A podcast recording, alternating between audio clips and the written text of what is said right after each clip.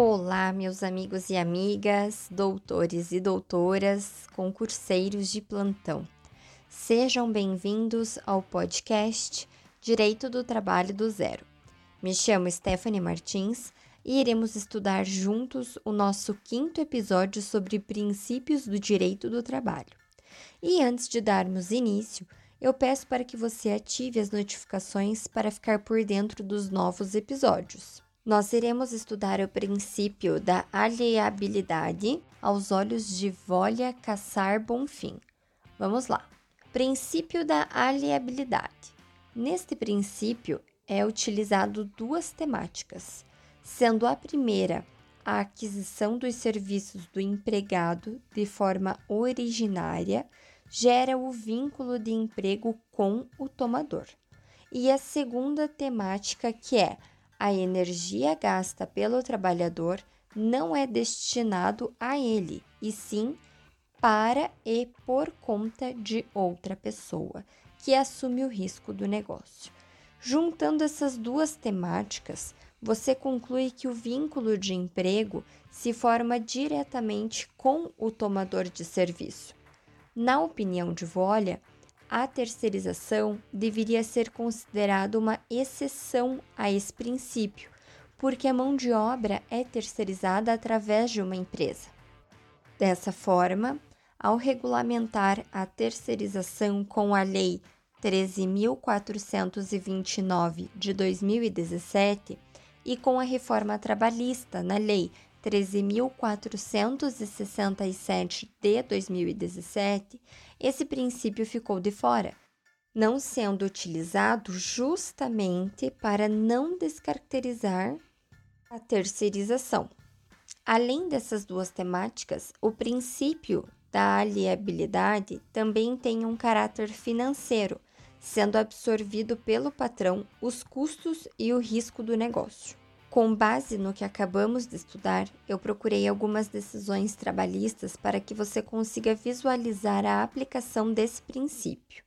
Eu localizei uma decisão em que um acordo firmado no curso da pandemia não estava sendo cumprido, e a justificativa era de que a pandemia estava prejudicando a receita da reclamada. O juiz justificou que a reclamada não fez prova do seu déficit de receita além do acordo ter sido realizado durante a pandemia, de modo que já havia como antever minimamente as repercussões econômicas dela decorrentes, e que, com base no princípio da alieabilidade, não se pode transferir ao empregado o risco do empreendimento. Dessa forma, ele determinou a liquidação do acordo. Essa decisão foi proferida pelo juiz titular da Vara do Trabalho, Antônio Soares Carneiro, dentro do processo 402, dígito 16.2020.5.21.0020 do TRT 21 e foi agora no final do mês de setembro de 2021. Outra situação encontrada nas ações envolvendo terceirização em que houve a condenação subsidiária da empresa beneficiada. Vamos dar uma olhadinha na jurisprudência.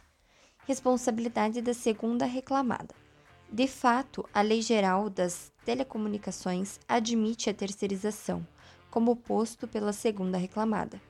Não há falar em terceirização de atividade fim, porém, mas mera instalação do serviço o que obsta o reconhecimento da responsabilidade solidária.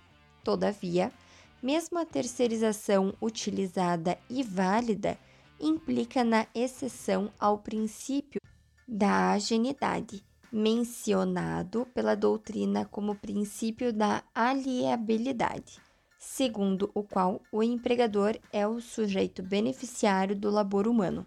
Nessa linha, em face dos princípios constitucionais de valorização do trabalho humano, artigos 1, inciso 4, 170 e 193 da Constituição Federal, a empresa que terceiriza deve responder ao menos subsidiariamente pelas verbas trabalhistas devidas pela contratada ao empregado que se ativou para uma empresa, beneficiando as demais.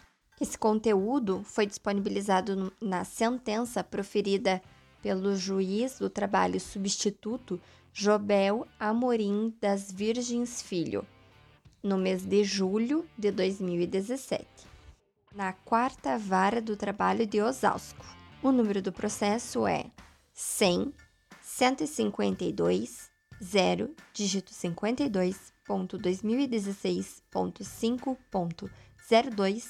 52.2016.5.02.0384. Finalizamos aqui o nosso episódio de hoje e eu espero que você tenha gostado. Fique ligado que na semana que vem nós teremos o último episódio sobre princípios, em que iremos tratar o princípio da unidade, da estabilidade ou da segurança, além do princípio da irrenunciabilidade e da intransacionabilidade, e por último, sobre o princípio indúbio pro mísero ou indúbio pro operário. Ative as notificações e fique por dentro. Curta e compartilhe com os seus amigos. Até o próximo podcast.